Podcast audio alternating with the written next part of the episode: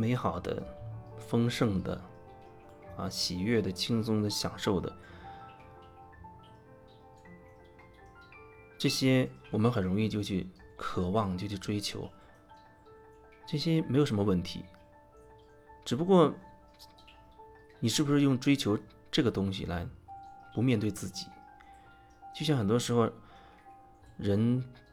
啊，他要走进修行也好，走进灵性也好，他是否定了眼下的自己。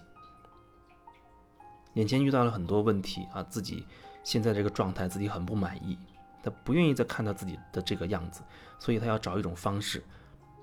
改变自己。我觉得这至少是一个缺口。通过你想改变自己这一个点，把自己带到了这条路上来，然后终究慢慢慢慢的，你可能会发现，你已经经历过了一些事实本身，它就是存在在那儿。事实本身没有办法再变化。你走过的路，无论你穿什么材质的鞋子啊，它都会留下所谓的印记。有些印记可能你不是肉眼能看到的，你做过的、想到的，这都会留下一些痕迹。你之所以没有办法接受自己，那是因为你可能还没有了解跟这个事实相关联更大的层面、更大的、更完整的东西，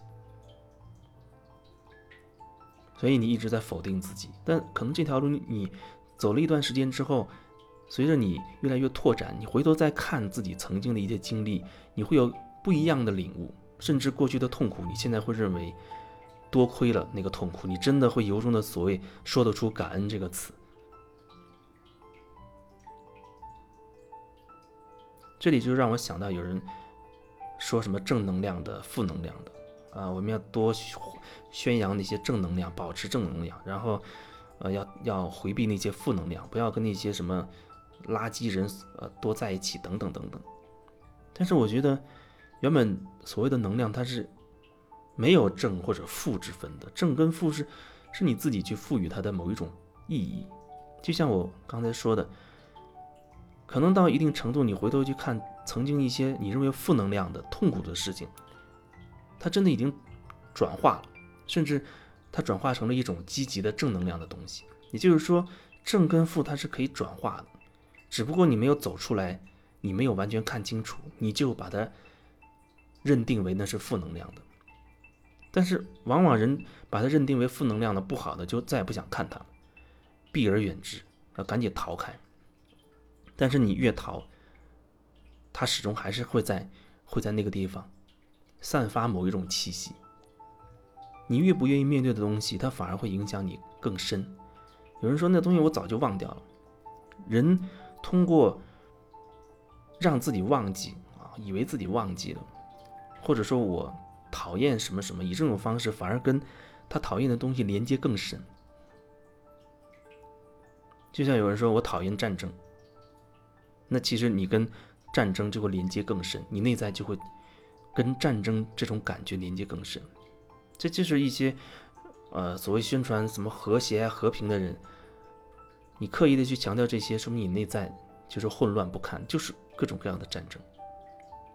无论你强调和平，还是你啊反对战争，那是一样的东西，都会把那个分裂，关于战争、和平，关于是非对错等等，关于那个分力留在你内在，然后它就开始影响你。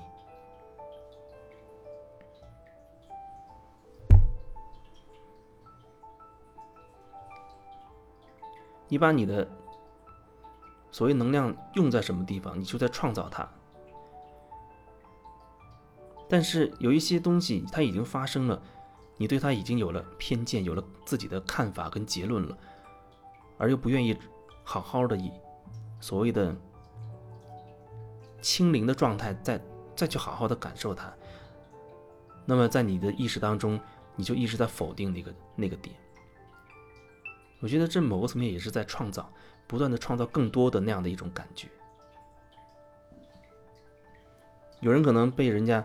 呃，算命的或者什么所谓大师三言两语就吓唬住了，让你花钱就花钱，告诉你，你如果不这样做，不按我说的做，你就要倒霉，你就会很痛苦。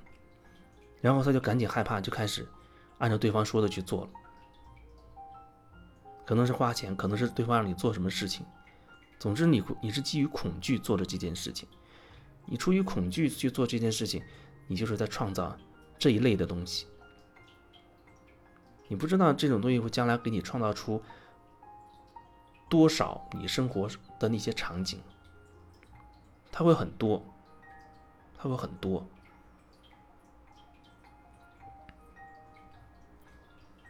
那如果说你做了一件自己很开心的事啊，自己做做的过程当中很享受，那你就是在创造这种美好，所谓美好的感受，你在创造这个。恐惧不是拿来。逃避的，有人说，那既然我不创造恐惧，那我，那我遇到那种事情，我就我就逃开。